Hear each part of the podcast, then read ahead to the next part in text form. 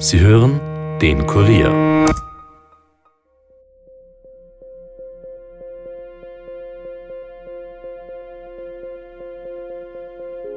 Herzlich willkommen zu Dunkle Spuren, dem True Crime Podcast des Kurier, in dem wir ungelöste Kriminalfälle aus Österreich neu aufrollen. Mein Name ist Stefan Andres und ich begrüße euch heute zu einer Bonusfolge. Aber bevor wir starten, noch ein kleiner Hinweis in eigener Sache. Unser Dunkle Spuren Podcast nimmt nämlich am Ö3 Podcast Award teil und da brauchen wir eure Unterstützung. Also geht bitte auf oe3.orf.at slash podcast award und nominiert Dunkle Spuren als euren Lieblingspodcast. Jede Nominierung zählt. So, und jetzt zurück zu Dunkle Spuren. Unsere Reporterinnen arbeiten ja bereits intensiv an den nächsten Folgen. Anfang März ist es soweit. Der erste von insgesamt drei Fällen wird gleich einmal richtig blutig. Aber um euch die Wartezeit bis dorthin zu verkürzen, haben wir jetzt eine Bonusfolge für euch. Es ist ja so, immer wieder veröffentlichen wir auf unserem Instagram-Account zusätzliches Material und dort haben wir dann auch öfters einmal Phantombilder von den Tätern zur Verfügung gestellt von der Polizei. Aber wie entsteht so ein Phantombild überhaupt? Wie lange braucht man dafür? Und wie wird man eigentlich polizeilicher Phantombildzeichner? Alle diese Fragen hat Dunkle Spuren Mastermind Elias Nabmesnik, Abteilungsinspektor Andreas Fussel vom Landeskriminalamt Niederösterreich gefragt. Ja, und da hören wir jetzt am besten gleich einmal hinein.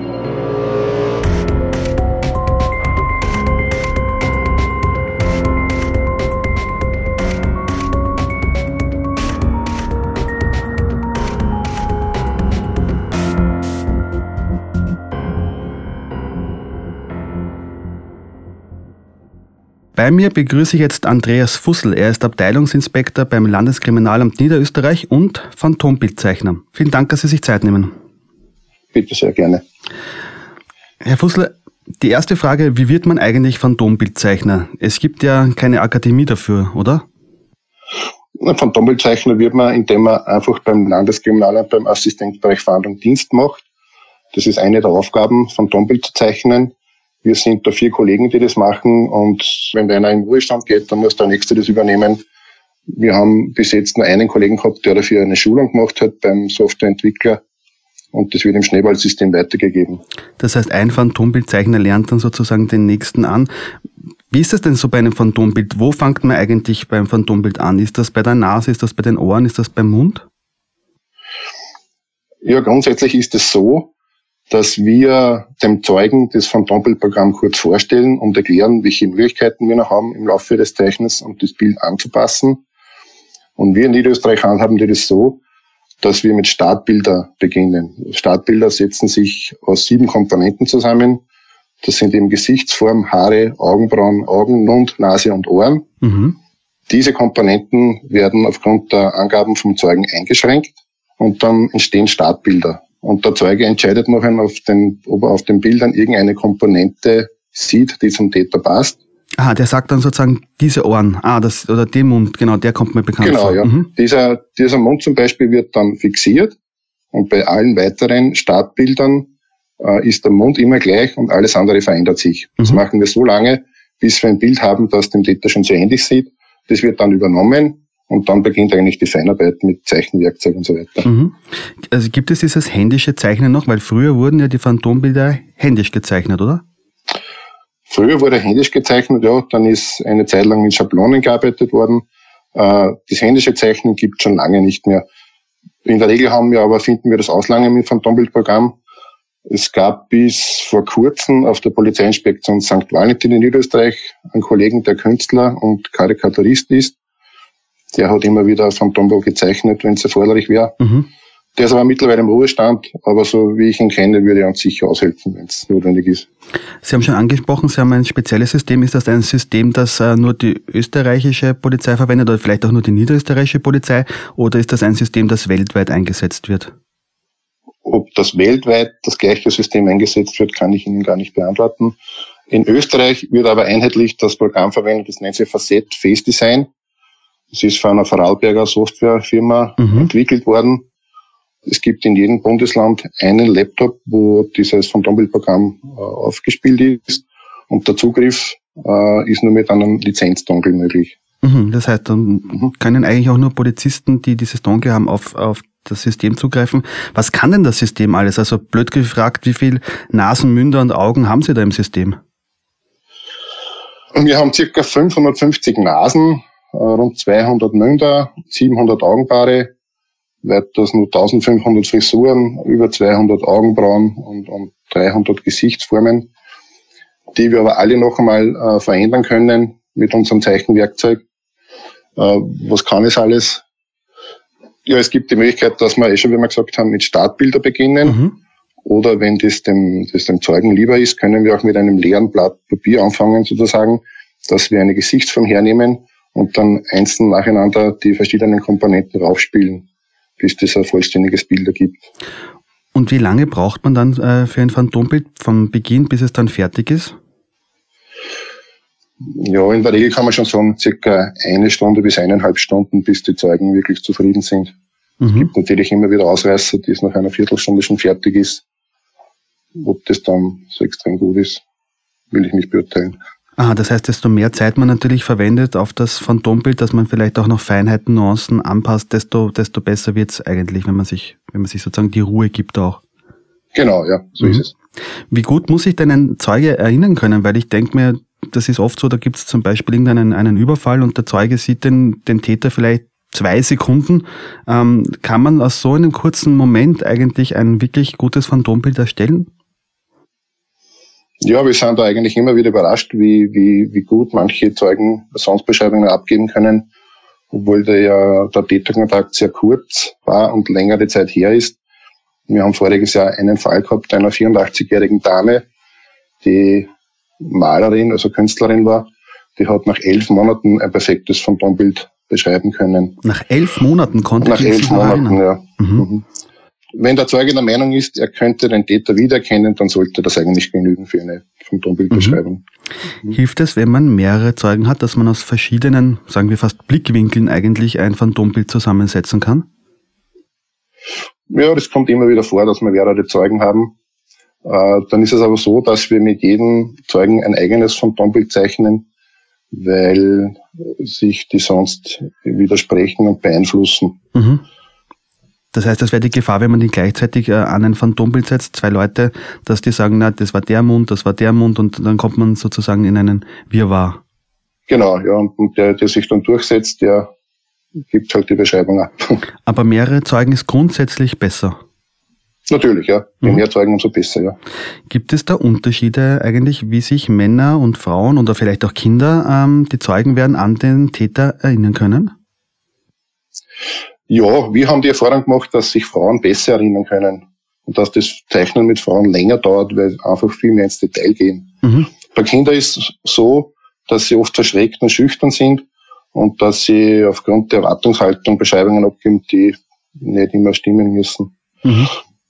Von einem männlichen Zeugen habe ich schon mal eine lustige Aussage gehört, und zwar, äh, dass er sich an das Gesicht nicht so genau erinnern kann.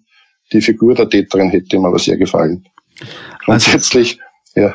Also da gibt es sozusagen schon Unterschiede. Ist es so, ja. dass, dass, ähm, dass sich Männer auf andere Details, also die, Sie haben jetzt gerade die Figur angesprochen, aber vielleicht auch im Gesicht, auf andere Details konzentrieren als Frauen, dass, keine Ahnung, Frauen vielleicht auf die, auf die Frisur, auf die Haare viel mehr schauen oder so? Ja, das stimmt. Ja, Frauen haben da gehen da mehr ins Detail, wie, wie, wie, wie Sie gesagt haben, Frisuren, Augen. Augen sind sehr markant, die sich beim, den Frauen ins Gedächtnis einprägen. Männern, ja, die haben jetzt einen, einen Gesamtüberblick, den sie da abgeben. Mhm. Die Frage ist immer als Phantombildzeichner, man muss ja nachfragen, aber wie verhindert man, dass man die Zeugen vielleicht ähm, ähm, auch ein wenig beeinflusst? Das muss gar nicht mit Absicht sein, aber wie, wie kann man das verhindern? Ja, indem man ihm einfach Zeit gibt, sich die Bilder durchzuschauen, dass man Pausen macht, kann Druck aufbauen, weil im Endeffekt ist es ja auch kein Drama, wenn das vom Tonbild nichts wird, was aber in der Regel eh nicht der Fall ist, wenn man das vorher schon abklären, Beschreibung abgegeben werden kann oder nicht. Mhm. Und wie viele verschiedene Bilder brauchen Sie dann, bis Sie beim Endbild angelangt sind? Gibt es da so Zwischenstationen, dass man sagt, okay, das ist mal das erste, dann kommen wir zum zweiten, dann kommen wir zum dritten? Gibt es da so Stufen? Nein, eigentlich nicht, weil wenn wir die Startbilder durchlaufen lassen und die Komponenten langsam einschränken, dann gibt es ja schon ein Bild, das dem Täter sehr ähnlich ist. Und dann kann man aber noch immer noch jede einzelne Komponente, also zum Beispiel das, die Augen durchlaufen lassen und verändern in der Größe. Man kann es verzehren, ich kann es spiegeln, ich kann es kippen, mhm. ich kann es aufhellen auf, auf dunklen Schritte. Gibt es da eigentlich nicht. Und Sie haben gesagt, Sie haben dann auch noch ein, ein, ein Grafiktool, mit dem Sie dann noch nachzeichnen können, nachbearbeiten können. Das heißt, da können Sie richtig händisch eingreifen und zum Beispiel eine markante Narbe in, in der Augenbraue, zum Beispiel, wenn da ein, ein, ein Stück von der Augenbraue fehlen würde oder so, das könnten Sie noch nachzeichnen, oder wie? Genau, es gibt ja zusätzliche äh, Komponenten, die ich übers Phantombild drüberlegen kann. Kopfbedeckungen zum Beispiel, Brillen, verschiedenste Bärte, mhm. äh, Gesichtsschmuck wie Ohrring, Nasenstecker. Und die werden dann händisch gezeichnet? Na, das werden einfach aus dem Programm ins Gesicht geladen und mhm. die kann ich verschieben und kann eben vergrößern, verkleinern. Mhm. Aber das heißt, Sie selber mit dem Zeichenstift, dass Sie noch wirklich irgendein Detail dazu machen, zeichnen sozusagen, das passiert nicht? Nein, das passiert eigentlich mhm. nicht. Wir haben auch so viele Auswahlmöglichkeiten, dass das unnötig wäre. Mhm. Wie viele Phantombilder machen Sie denn pro Jahr? Es ist, dass wir ca. 30 bis 50 pro Jahr machen. Ah, doch, 30 bis 50, das heißt jede Woche ja, fast. Ja. Mhm. ja, das ist unterschiedlich. Äh, manchmal haben wir zwei bis drei Phantombilder am einen Tag zu zeichnen. Mhm. Dafür ist dann wieder in zwei, drei Wochen gar nichts zu zeichnen. Von den Delikten her ist es so, dass das meistens Raub, Betrug, Sexualdelikte oder Diebstähle sind. Mhm. Und gibt es da Häufungen äh, saisonal, dass Sie sagen, im, im Frühjahr zum Beispiel äh, gibt es mehr Ra äh, Raube und oder mehr Sexualdelikte, ähm, dass Sie da, dass Sie da mehr zu tun haben? Oder ist das immer übers Jahr verteilt? Na, wir haben es ja nicht aufgefallen. Es ist eigentlich bunt durchgemischt. Mhm. Und das heißt, diese 30 bis 50 machen Sie aber als, äh, als, als, als Gruppe, also die gesamten vier Phantombildzeichner beim LK Niederösterreich oder machen Sie da den Hauptteil und die Kollegen machen weniger? Nein, das ist, wer, wer Gott zur Verfügung steht, das wird mit dem äh, Zeugen oder Opfer vereinbart, ein Termin vereinbart mhm. und ausgemacht, ob man das bei ihm zu Hause oder auf einer Dienststelle machen. Und wer Gott zur Verfügung ist, der macht das. Das heißt, Sie können mit dem Laptop auch nach Hause zu den Zeugen gehen, vielleicht in der gewohnten Umgebung, tun sich die Zeugen da vielleicht auch ein wenig leichter. Genau so ist es, ja. Mhm. Ähm, auf welches Phantombild sind Sie denn am meisten stolz? Gibt es irgendeins, was Sie sagen, das ist mir wirklich gut gelungen, wie ich dann vielleicht auch nachher den Täter gesehen habe. Das ist eins zu eins. Ja, es sind immer wieder, kommen immer wieder Phantombilder vor, die wirklich perfekt wie Fotos sind. Wir hatten schon einen Täter oder mehrere Täter, die sich aufgrund der Phantombildveröffentlichung selbst gestellt haben. Mhm. Einen, einen sehr aufsehenerregenden Fall hat es voriges Jahr gegeben im Herbst, und zwar sind da innerhalb von neun Tagen sieben, hat es da sieben sexuelle Übergriffe auf junge Frauen am Bahnhof in Gensendorf gegeben. Mhm. Und da war das Phantombild maßgeblich beteiligt bei der Aufklärung. Das wäre nämlich eh gleich meine nächste Frage gewesen, wie weit die Phantombilder bei der Fahndung helfen. Das heißt, wenn man ein Phantombild hat, ist man wirklich einen großen Schritt weiter? Ja, schon. Das Phantombild, äh, so handhaben wir das in Niederösterreich, wird dem Ermittler zur Verfügung gestellt. Der entscheidet nachher, ob er eine Lichtbildveröffentlichung macht oder eben für Personenüberprüfungen das Phantombild heranzieht.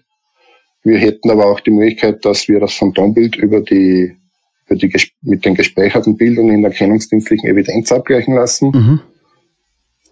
Das heißt, da kann man ältere Fälle, die schon zurückliegen, wo es schon ein Phantombild gibt, abgleichen, ob das der gleiche Täter ist, oder wie? Genau, ob es mhm. schon ein Phantombild von dem gegeben hat. Oder eben mit Straftäter, die erkennungsdienstlich behandelt wurden. Die sind in der erkennungsdienstlichen Evidenz gespeichert. Mhm. Und über diese Bilder können wir das Phantombild auch drüber laufen lassen. Und die Software vergleicht dann auch mit den Bildern von den, von den Leuten, die sie in der Evidenz haben und schaut, ob es da Übereinstimmungen gibt. Genau, ja. Mhm. Das heißt, man kann wirklich mit dem Phantombild zum Beispiel auch jemanden eine andere Tat noch zuordnen, der vielleicht für eine vorhergegangene Tat schon im Gefängnis sitzt. Richtig, ja. Mhm. Das wäre möglich, ja. Mhm. Wie viele Phantombilder bleiben Ihnen da im Jahr sozusagen über, wo man sagt, man hat zwar ein Phantombild, aber es gibt keinen Täter dazu, man, man hat keinen Fahndungserfolg? Ja, das ist leider sicher zwei Drittel von den Phantombildern, die wir zeichnen, führen also nicht zur Ausforschung des Täters, aber rund 30 bis 40 Prozent unterschiedlich mhm. führen eben zur Ausforschung des Täters. Und ist Ihnen schon mal ein Phantombild auch wirklich misslungen, wo Sie dann nachher gesehen haben, ähm, das Phantombild schaut ja ganz anders aus wie dann der Täter, den wir dann geschnappt haben? Gänzlich misslungen, würde ich sagen, ist noch kein Phantombild. Mhm. Ähm, Wenn es dazu geführt hat, dass ausgeforscht worden ist, kann es nicht so schlecht sein.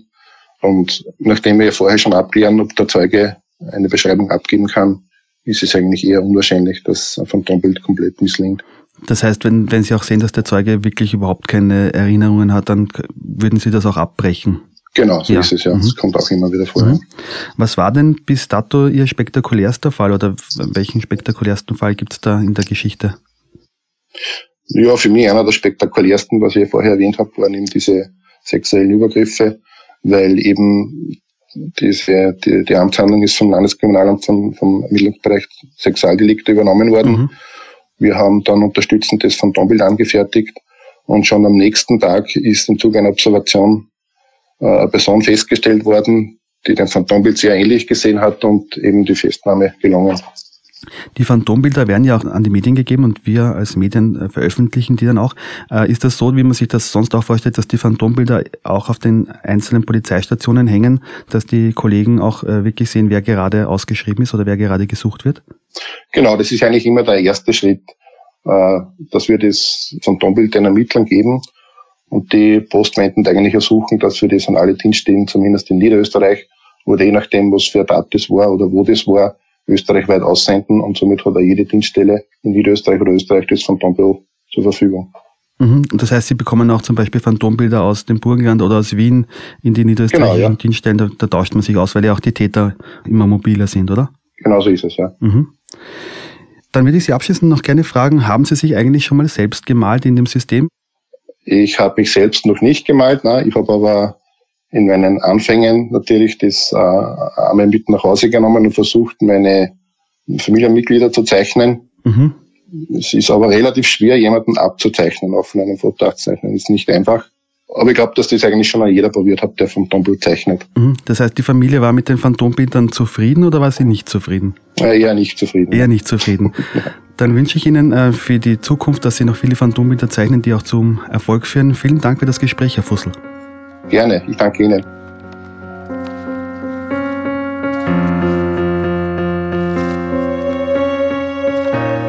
Das war die Bonusfolge mit dem Phantombildzeichner Andreas Fussel, Abteilungsinspektor beim Landeskriminalamt Niederösterreich. Die Fragen hat Elias Nabmesnik gestellt. Wir danken dem Landeskriminalamt Niederösterreich für die Zusammenarbeit. Und wenn euch dieser Podcast gefallen hat, dann hinterlasst uns bitte eine Bewertung in eurer Podcast-App und erzählt euren Freundinnen und Freunden davon. Ja, und folgt uns auch auf instagram.com slash dunkle Spuren. Da haben wir nämlich zum einen zusätzliches Material zu allen Fällen wie diese Phantombilder aufbereitet und zum anderen kündigen wir dort auch rechtzeitig immer die neuen Fälle für euch an. Und bitte nominiert uns jetzt auch beim Ö3 Podcast Award auf oe3.orf.at slash podcast award. Den Link gibt's hier in der Description. Dunkle Spuren, das ist ein Podcast des Kurier. Moderation Stefan Andres, Reporterinnen Yvonne Wiedler, Michaela Reibenwein, Elisabeth Hofer, Schnitt Dominik Kanzian und Tobias Peböck, Titelsong Tobias Schützenberger, produziert von Elias Nabmesnik.